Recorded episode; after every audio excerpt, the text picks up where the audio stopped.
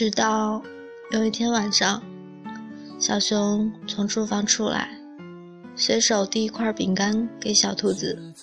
小兔子摇摇头，说：“我好久不吃饼干了。”然后他抬起头，看着小熊，淡淡的说：“你给过别人的东西，就不要再给我了。”小熊一瞬间明白，这些伤口还是血淋淋的。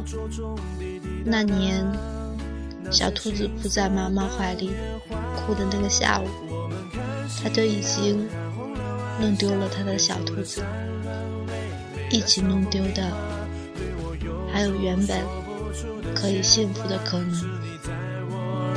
说的悄悄话，稻草人站在地铁，暖风轻轻刮，烦恼和寂寞全都忘了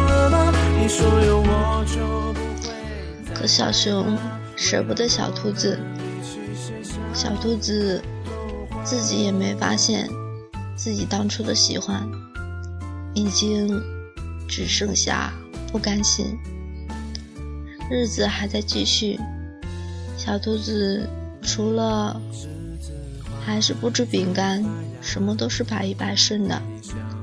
直到有一天，他打开一只旧盒子，里面装满了小熊每天送他的花，花都枯萎了。小兔子想起这些日子，他每天接过小熊的花，都是敷衍的笑笑，转身便扔进这个破箱子里。他一下子发现，原来不爱了，是早就不爱了。说不出的牵挂是你在我和小熊分手后，小兔子断断续续的又开过几个糖果店，卖的卖，送的送，也所剩无几了。可他。还是学不会开口，说他饿，说他想要吃个带杏仁的冰淇淋。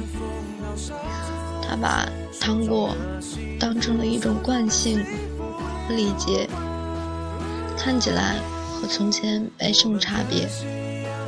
他还是给他们包了亮晶晶的糖纸，但小兔子心里明白，他们。早就没有味道了。烦恼和寂寞全都忘了吧。你说有我就不会再害怕。未来我们一起写下。